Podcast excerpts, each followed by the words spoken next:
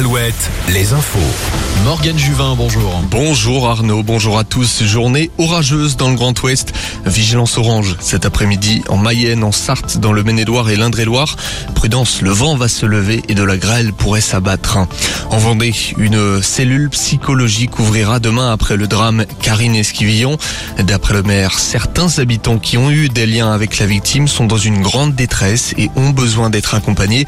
Notons que l'autopsie de Karine Esquivillon a eu lieu hier à Nantes. Elle va permettre d'être fixée sur les circonstances du décès et effacer les doutes concernant un énième mensonge de son ex-mari meurtrier. Le temps s'est arrêté en Charente-Maritime dans le village de Lallaigne, près de l'épicentre de deux gros séismes de magnitude 5.3 et 5.8. Les séquelles sont visibles, les fissures nombreuses, les éboulements aussi.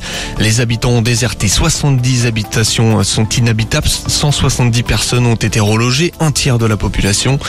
Pour les accompagner, le gouvernement a lancé une procédure accélérée de reconnaissance de catastrophes naturelles, une façon d'indemniser au plus vite les sinistrés.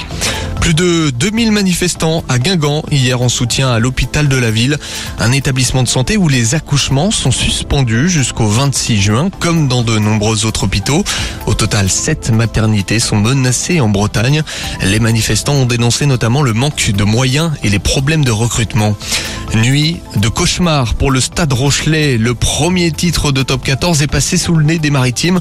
Défaite à la dernière minute 29-26 face au Stade Toulousain. Le double champion d'Europe disait en parallèle au revoir à Romain Sazi qui disputait le dernier match de sa carrière leur réussit sur les terrains de futsal.